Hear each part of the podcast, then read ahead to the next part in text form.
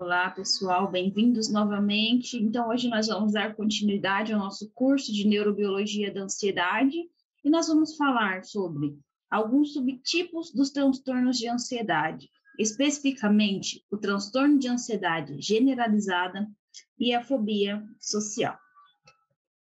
Bom, então a gente conversou na primeira aula que existem alguns subtipos de transtornos de ansiedade, como toque, o transtorno de ansiedade generalizada, fobia social, transtorno de estresse pós-traumático, fobia específica e transtorno do pânico. E nessa aula, então, nós vamos dar foco na, no transtorno de ansiedade generalizada, que é também chamado de TAG, e na fobia social.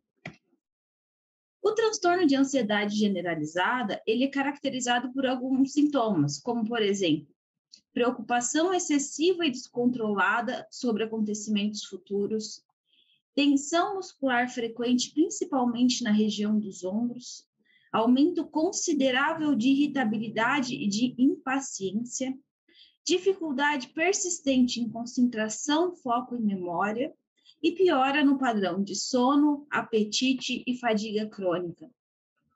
O transtorno de ansiedade generalizada talvez seja o subtipo, talvez não, é o subtipo mais comum e talvez seja aquele que a gente mais confunde com uma ansiedade é, temporária ou situacional, tá certo? É o mais comum, é o, são os sintomas mais clássicos quando a gente fala sobre transtorno de ansiedade.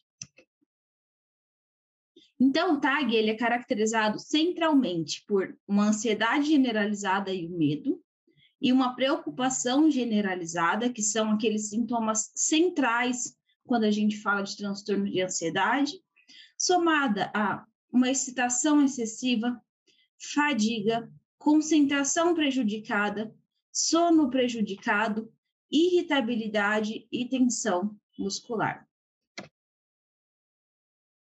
As pessoas que são diagnosticadas com TAG, elas estão sempre ansiosas em relação a tudo. Então, a diferença aqui é que essa ansiedade, ela não é pontual, ela não é específica com alguma coisa.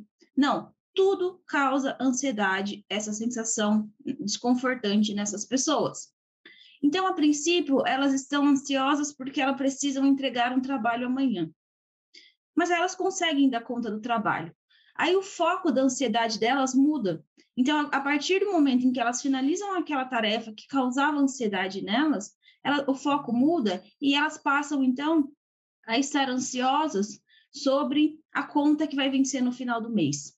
Se ela consegue pagar essa conta, muda o foco e assim vai. Então, todas as situações rotineiras, cotidianas, são causas desse, dessa apreensão e desse medo excessivo nessas pessoas ansiedade e preocupação excessivas com vários eventos e atividade na maior parte do dia, dos dias, durante pelo menos seis meses. Então, esse basicamente é o critério de diagnóstico, certo? Então, o excesso de preocupação na maior parte dos dias em relação, e na maior parte das, dos eventos que acontecem com essa pessoa durante pelo menos seis meses. A ansiedade, ela não existe outra, não tem uma outra causa. Ela é difícil de controlar, ela é subjetiva, perturbadora e com prejuízo de vários aspectos da vida do indivíduo. Então, quando é que a gente é, diz que alguma coisa se torna um transtorno, que é alguma coisa que requer intervenção, que requer tratamento?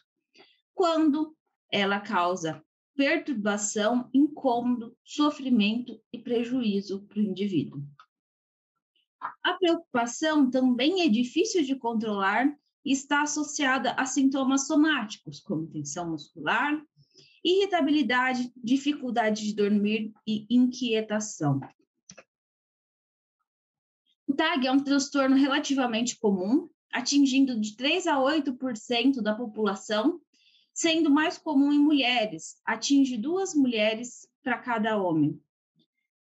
E é o transtorno de ansiedade mais frequente. Então, de todos os, os indivíduos que são diagnosticados com algum tipo de transtorno de ansiedade, 25% desses, ou seja, um quarto, é diagnosticado com TAG.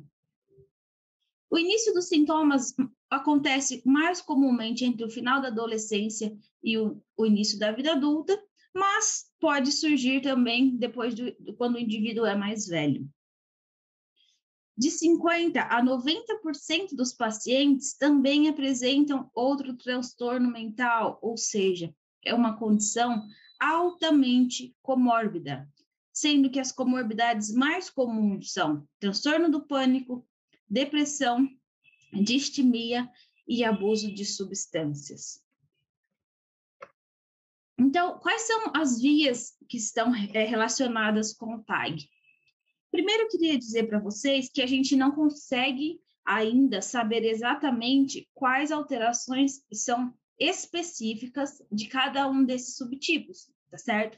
Então, todas aquelas informações que a gente viu na primeira aula sobre neurobiologia, sobre vias, elas valem, no geral, para todos os subtipos, mas alguns pequenos detalhes eles já são mais bem associados a cada um desses subtipos, como, por exemplo, no TAG, existe uma regulação anormal do sistema serotoninérgico, noradrenérgico, glutamatérgico e também da colecistoquinina. Então, a gente já viu sobre serotonina, noradrenalina e glutamato na aula anterior. Observa-se que nesses pacientes há uma menor sensibilidade dos receptores A2A adrenérgico. Observou-se também uma taxa metabólica reduzida nos gânglios da base e na substância branca, ou seja, aparentemente essas áreas estão hipofuncionantes no TAG. E os padrões de sono, eles são alterados e característicos. Então, nós temos muitos, muitos transtornos, muitas doenças onde o sono está alterado, está prejudicado, está comprometido. Mas o padrão do tag, ele é um tanto quanto específico, então é algo que ajuda no momento do, do diagnóstico. Os fatores genéticos, eles são importantes quando a gente fala de TAG.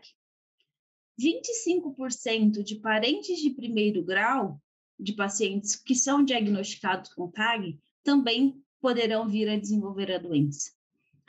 Quando a gente fala de gêmeos monozigóticos, a concordância é de 50%, ou seja, se um gêmeo desenvolver TAG, a chance do segundo vir a desenvolver é de 50%. E 15% de concordância entre gêmeos dizigóticos. Gêmeos monozigóticos, a gente tem que lembrar que eles compartilham 100% do material genético. Então, se eles compartilham 100% do material genético e apenas 50% de concordância, quer dizer que fatores ambientais têm importância no desenvolvimento. Porque uma doença que fosse exclusivamente genética, quando a gente pega gêmeos que compartilham 100% desse material, a concordância teria que ser de 100%, concorda? Então, isso mostra que fatores ambientais, fatores sociais, é, características individuais, elas também influenciam no desenvolvimento do TAG. É, quais são os sinais clínicos, então? Como é que um clínico, um psiquiatra, identifica, diagnostica um paciente com TAG? Esses pacientes apresentam um padrão de preocupação e ansiedade frequentes, persistentes e desproporcional ao impacto do acontecimento ou circunstância. Então, esse, padrão ele é excessivo, ele causa prejuízo e um sofrimento significativo, tá certo? Então, é o que eu comentei lá no começo pra, com vocês. Uma situação rotineira, que tudo bem causar uma certa apreensão, uma ansiedade, como, por exemplo, fazer uma prova. Tudo bem se você fizer, estiver é, apreensivo sobre a execução dessa prova, mas depois que a prova passar, essa ansiedade baixa e tudo bem. Esses pacientes, não, eles vão arrumando outra e outra preocupação seguida uma da outra, e eles vão é, permanecendo dessa forma por todo o tempo. Esses pacientes, eles relatam ter sintomas ansiosos desde a infância, mas geralmente eles só procuram atendimento por volta de 20 anos. Ou seja, já existem algumas características prévias de que há alguma coisa com esse paciente, de que alguma coisa não está adequada, de que existe alguma alteração, mas eles só se dão conta que de fato é algo que lhe causa prejuízo por volta dos 20 anos. Sendo que apenas um terço dos pacientes procuram tratamento psiquiátrico. Muitos desses pacientes buscam outros especialistas visando o tratamento de sintomas somáticos, tá certo? A gente comentou sobre tensão muscular, sobre problema de sono. Então, esses pacientes vão em busca desses é, profissionais para tratar os sintomas somáticos, sem saber que por trás disso existe um transtorno de ansiedade. Acontecimentos negativos estão associados com manifestações ou chances aumentadas de desenvolver o transtorno. Então, muitas vezes, essa pessoa que, que percebe que desde a infância alguma coisa lhe causa incômodo, é, tem um, um aumento repentino desses sintomas quando alguma coisa de ruim acontece, quando algo muito negativo acontece na sua vida. Então, a partir desse momento, a manifestação ela vai acontecer de forma mais abrupta, com sintomas mais fortes. Então, é muitas vezes nesse momento que o paciente busca ajuda psiquiátrica. E o TAG, ele é uma condição crônica e que pode durar por toda a vida. Então, de acordo com o DSM, o, os critérios de diagnóstico para o TAG são ansiedade e preocupação excessiva, ocorrendo na maior parte dos dias por pelo menos seis meses, com diversos eventos e atividades. O indivíduo considera difícil controlar a preocupação. A ansiedade e preocupação estão associadas com três ou mais dos seguintes sintomas: inquietação, fadiga, dificuldade de, de concentração, irritabilidade, tensão muscular, problemas de sono. Ansiedade, preocupação e sintomas físicos causam sofrimento ou prejuízo no funcionamento social, profissional e em outras áreas da vida. A perturbação não se deve a efeitos fisiológicos de substâncias ou outra condição médica. A perturbação não é mais explicada por outro transtorno mental, certo? Então, são esses critérios que são utilizados na clínica para o diagnóstico de um paciente com TAG. E como é que se faz, então, o tratamento do TAG? Basicamente, é feito por associação de psicoterapia, farmacoterapia e também abordagens de apoio, porque muitas vezes o paciente ele precisa entender o que está acontecendo na cabeça dele para que aquela sensação não lhe cause tanto sofrimento, certo? É, o tratamento ele é um tratamento longo que deve ser feito por no mínimo de 6 a 12 meses, sendo muitas vezes necessário ser a continuidade de tratamento por toda a vida. 25% dos pacientes têm recaída no primeiro mês após a interrupção do tratamento. E 60% a 80% ao longo do ano. O que quer dizer para a gente que o paciente não pode interromper o tratamento por conta própria. Ele deve sempre seguir as prescrições médicas. Alguns é, medicamentos, como os beta-bloqueadores, eles ajudam a reduzir os sintomas somáticos, sendo utilizado de forma ocasional, como é o caso do propanolol e do atenolol. Esses medicamentos, eles são utilizados como, por exemplo, o paciente precisa fazer uma apresentação, o paciente precisa é, ir a uma reunião de negócios, para evitar os sintomas somáticos, para evitar que o paciente fique tremendo, para que o paciente é, fique suando, enfim, que os sintomas somáticos se manifestem, esses medicamentos são utilizados para conter sintomas, não são medicamentos utilizados no tratamento ao longo prazo, certo? Então, só lembrando para vocês que na nossa última aula nós vamos falar especificamente sobre a farmacologia desses medicamentos utilizados nos tratamentos dos transtornos de ansiedade. Então, aqui nós temos é, um resuminho sobre o que é o TAG, tá certo? A patogênese do TAG está relacionada à ativação do sistema nervoso simpático, respostas autonômicas neuroendócrinas, cognitivas e motoras, sendo as principais áreas relacionadas o núcleo central da amígdala, onde capta atividade glutamatérgica excitatória de áreas corticais, tálamo, e em resposta à projeção para outros sistemas, como monoaminérgicos, que desencadeiam manifestações clínicas comuns da ansiedade. Quando a gente fala do TAG, a princípio não há déficit cognitivo, mas há sintomas de humor, é, não há também sintomas de humor ou psicose, mas podem acompanhar outros sintomas psiquiátricos. As principais características são medo e ansiedade excessiva. Atinge aproximadamente 4% da, da população mundial, com 29% de prevalência ao longo da vida, predomínio no sexo feminino, é mais recorrente em adolescentes e jovens, pessoas divorciadas, desempregados e em baixas condições econômicas. Os fatores de risco são o histórico familiar de depressão, ambiente conturbado, raça branca, abuso sexual e experiências traumáticas até os 21 anos de idade.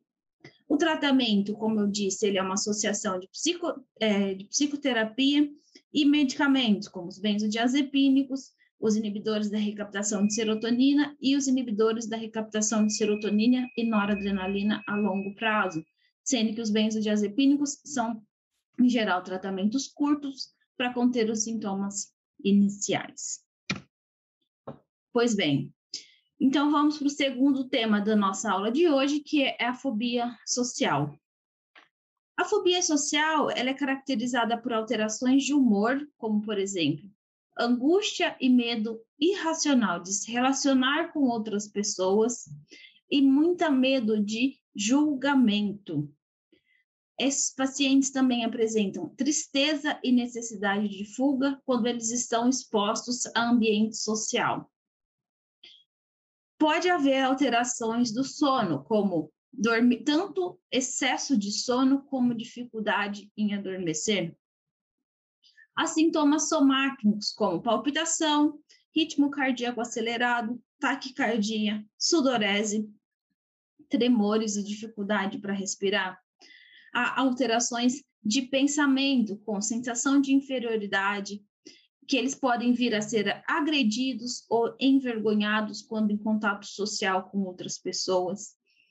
É, então, diversas situações causam essa sensação, como escrever na frente dos outros, falar em público, comer, entrar em lugares cheios, ir a evento social, entrevista, encontrar alguma pessoa que seja conhecida.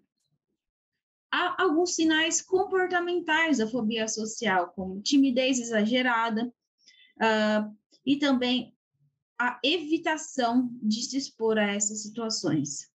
No Brasil, cerca de um milhão de pessoas apresentam fobia social. E a gente tem que lembrar que esses números tendem a ser sempre subestimados, porque a gente sabe que existe muito é, medo e preocupação de ser, de procurar ajuda, de dizer que você tem algum transtorno mental. Isso faz com que muitas pessoas não sejam diagnosticadas e não sejam tratadas adequadamente.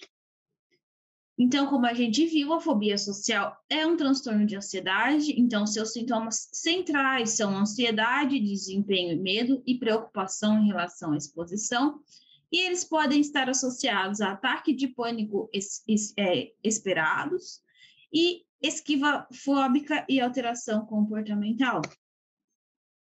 Então, a fobia social também é chamada de transtorno de ansiedade social, que é caracterizada por medo de situações sociais, onde poderá ser avaliado ou que venha a ter contato com desconhecidos.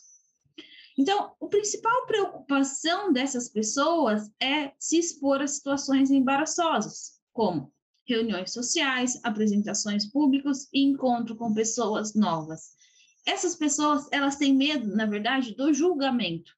ela não tem medo da aglomeração, ela não tem medo da exposição, mas o que isso vai causar? Ela vai falar bobagem, eles vão julgar, eles vão rir delas. É, um exemplo um pouco cômico, mas é, de fobia social é o Raj, que é um dos personagens do seriado The Big Bang Theory.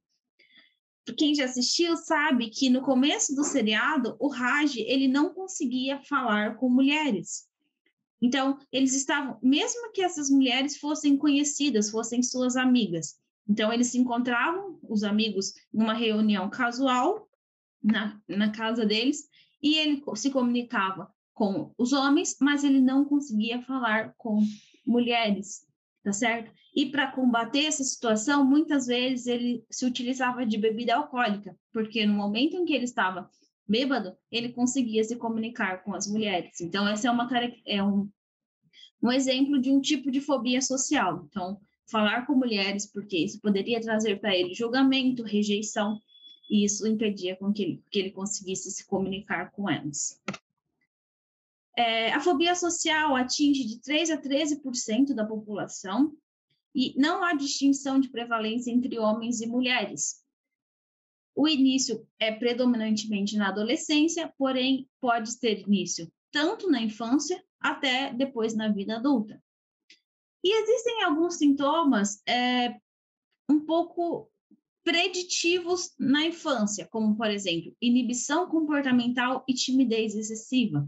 Então, uma criança que ela tem muita dificuldade de se relacionar com outros, que ela tem uma timidez excessiva, que ela deixa de fazer atividades por conta é, de estar envolvida em um contexto social com outras crianças, pode ser um sinal de fobia social. Claro que crianças tendem a ser mais vergonhosos, adolescentes muitas vezes eles têm vergonha de exposição por si só, então, isso não é a única sinal, mas é bom que se esteja atento a essas características no início da vida. A fobia social, ela também tende a ser comórbida com outros tipos de transtornos de ansiedade, com transtornos do humor, com abuso de substâncias e bulimia nervosa. E se a gente pensar, essas comorbidades, elas podem ser um resultado exatamente de tentar contornar essa fobia social. Como eu citei para vocês, o Raj, ele fazia uso de álcool para conseguir falar com as mulheres. Então, as substâncias, na verdade, elas são utilizadas para mascarar aquela sensação desagradável. A bulimia, ela pode ser também uma resposta a esse medo de se expor, a esse medo de julgamento, é, pensando no, nas características corporais e como isso pode ser julgado pelas outras pessoas. E transtornos de humor, por exemplo, como a depressão, ela pode ser o indivíduo que ele não consegue se relacionar, que ele não consegue, por exemplo, fazer uma entrevista de emprego, que ele não consegue apresentar um trabalho de faculdade, ele tem uma tendência maior a, a apresentar sintomas de depressão, certo? Porque tem um prejuízo de vida muito considerável nesses indivíduos. É, Sobre a neurobiologia, sabe-se que a transmissão noradrenérgica está aumentada na fobia social, como é comum a gente ver em todos os, os, os transtornos de ansiedade, como a gente já comentou até agora, havendo aumento de liberação tanto central quanto periférica de adrenalina e noradrenalina. E os receptores parecem estar mais sensíveis a esses transmissores, ou seja, nós temos uma liberação aumentada somada a receptores mais sensíveis. Receptores mais sensíveis quer dizer que uma mesma quantidade de transmissor causa respostas exacerbadas, tá certo? E na fobia social parece existir uma disfunção dopaminérgica, que foi observado por menor concentração do ácido homovanílico, que é um metabólito da dopamina, e níveis reduzidos de recaptação de dopamina no estriado. Então, a gente tem que lembrar que excesso de dopamina do estriado está relacionado, por exemplo, a sintomas positivos da esquizofrenia. Então, nós observamos que parece existir uma alteração nessa região de dopamina no estriado. Quando a gente fala de fobia social, o fator genético também tem grande importância, observando-se que parentes de primeiro grau de indivíduos diagnosticados têm três vezes mais chance de desenvolver essa condição. Aqui também, os gêmeos monozigóticos têm risco aumentado quando comparados com os dizigóticos. Mas, a mesma coisa que eu comentei quando a gente falou de TAG, os fatores ambientais influenciam no desenvolvimento da fobia social. Então, não é uma doença exclusivamente genética. O fator genético tem importância, mas o ambiente social e é, outros fatores não genéticos também influenciam no desenvolvimento dessa, desse transtorno. O diagnóstico, de acordo com o DCM-5, da fobia social é medo ou ansiedade acentuado acerca de situações sociais em que o indivíduo é exposto a possível avaliação de outras pessoas, como interação social, ser observado, situações de desempenho. O indivíduo teme de agir de forma a demonstrar sintomas de ansiedade que serão avaliados negativamente, ou seja, além do sofrimento de se expor, ele ainda teme que as outras pessoas percebam o seu comportamento ansioso. As situações sociais quase sempre provocam medo e ansiedade.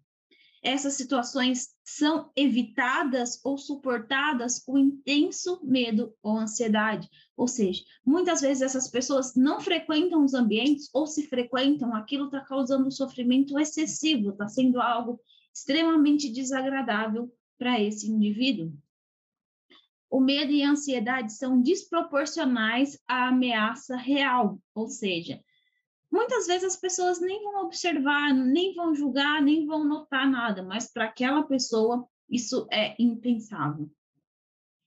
Medo, ansiedade e esquiva persistentes, geralmente mais de seis meses. E eles causam um sofrimento clinicamente significativo e prejuízo de funcionamento social, profissional e áreas importantes da vida. É, o medo e a ansiedade e a esquiva não são consequências de efeitos de substâncias ou de condições médicas. Esse, essa, essas características de medo, ansiedade e esquiva não são explicados por outro transtorno mental. E se existe é, outra condição médica, esses sintomas não são relacionados a essa condição. Então, a gente também sempre precisa excluir confundidores para que, que o diagnóstico seja limpo, tá certo? Então, o, o, clínico sempre vai avaliar se existe uma outra condição que possa causar, se existe um uso de substâncias que possa estar causando. E quando, e quando essas questões são eliminadas, o diagnóstico de fobia social, então ele está mais bem é, suportado. É, então, é importante, no momento do diagnóstico, diferenciar de constrangimento normal em situações de exposição ou situações sociais desconfortáveis.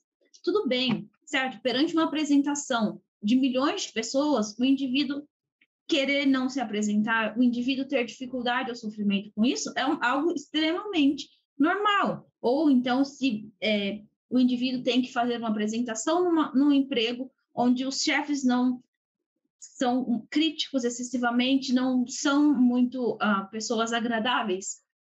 Isso também é normal. Então, isso é, é, é importante diferenciar. A fobia social é muito acima disso. A fobia social, ela muitas vezes ela não tem causa. A exposição pode ser entrar num local onde existam muitas pessoas, mesmo que nenhuma dessas pessoas vá notar o indivíduo. E a gente tem que lembrar que, principalmente durante a adolescência e fase de transição, ou em situações que demandam interação social, é comum esse tipo de sentimento, mas ele não é, é exacerbado ou ele não é contínuo.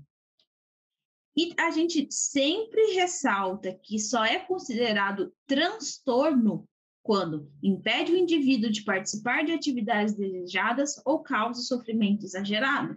Então, um indivíduo que perder um, uma entrevista de emprego por medo de exposição é algo que requer atenção, certo? Mas aquele indivíduo que vai para a entrevista com medo, com sentimento de, de ansiedade, com, é, com preocupação, mas ele vai, é um bom sinal, tá certo? Então a gente sempre tem que lembrar que o transtorno é algo maior, que impacta diretamente e profundamente a vida dos indivíduos. E a gente tem que sempre é, diferenciar timidez de introversão da fobia social. A timidez é algo rotineiro na vida de algumas pessoas. As pessoas são tímidas e elas têm dificuldade de expor opinião, mesmo que elas tenham vontade, dificuldade de falar com pessoas desconhecidas, elas têm sensação de ansiedade, gagueira, rubor na face e muitas vezes permanecer em silêncio. E elas têm uma necessidade de aprovação, mas conseguem tolerar desaprovação. E também conseguem esquecer as gafes ou os embaraços social. A introversão, os indivíduos não são necessariamente tímidos. E eles têm habilidade e autoestima suficiente para um convívio social não têm problemas com exposição pública, escolhem e gostam de ficar sozinhos para pensar. Não têm necessidade de aprovação e pensam antes de por, expor uma ideia, tá certo? Então, são características pessoais e que as pessoas lidam com isso e é, isso não impede com que elas façam a maior parte das atividades cotidianas. Na fobia social, o indivíduo não suporta em falar em público, ele tem a constante impressão de estar sendo observado e avaliado. Desaprovação é vista como uma tragédia. As gafes sociais são remoídas com tristeza, tornando-se pensamentos obsessivos. Há uma preocupação excessiva em agradar, medo de agir de forma embaraçosa ou humilhante perante outras pessoas, Situações sociais quase sempre levam à crise de ansiedade e apresentam sintomas como taquicardia, sudorese, tontura, falta de ar, inquietação e medo de morrer. Então, nesse caso, é de extrema importância que esse paciente seja diagnosticado e tratado, e quanto antes, melhor. A, a, a fobia social é uma doença com curso crônico, ou seja, ela possivelmente pode acompanhar o indivíduo durante toda a sua vida e tem, e tem é, afeta diversos, é, diversos pontos da vida desse indivíduo, como a vida escolar e acadêmica, o desempenho social, carreira profissional. Então, esses, esse, esses pacientes têm grande prejuízo ao longo da vida por conta desse transtorno, quando não corretamente diagnosticado e tratado. O tratamento é conjunto entre farmacoterapia e psicoterapia. Como a gente viu para a TAG, também pode ocorrer um tratamento sintomático com propranolol e atenolol, mas também é de grande importância que haja a parte psicoterápica para um treinamento cognitivo, dessensibilização e exposição. Então, hum, o paciente com essa fobia social, ele tende a viver num ciclo por quê? Ele tem o um medo de se expor, isso faz com que ele tenha mais atenção sobre os sintomas que esse medo lhe causa, isso vai causar mais ansiedade. Então, é importante que se retire a atenção desses sintomas, que ele saiba lidar com esses sintomas e que o foco mude, que ele consiga se expor é, observando outras pessoas, ao invés de achar que ele é o centro das atenções. Por isso que é importante essa parte de psicoterapia para que o indivíduo consiga lidar com essa situação embaraçosa que esse transtorno lhe causa. Bom, pessoal, terminamos assim a nossa próxima aula, a nossa, a nossa segunda aula, e nos vemos na aula seguinte. Até mais.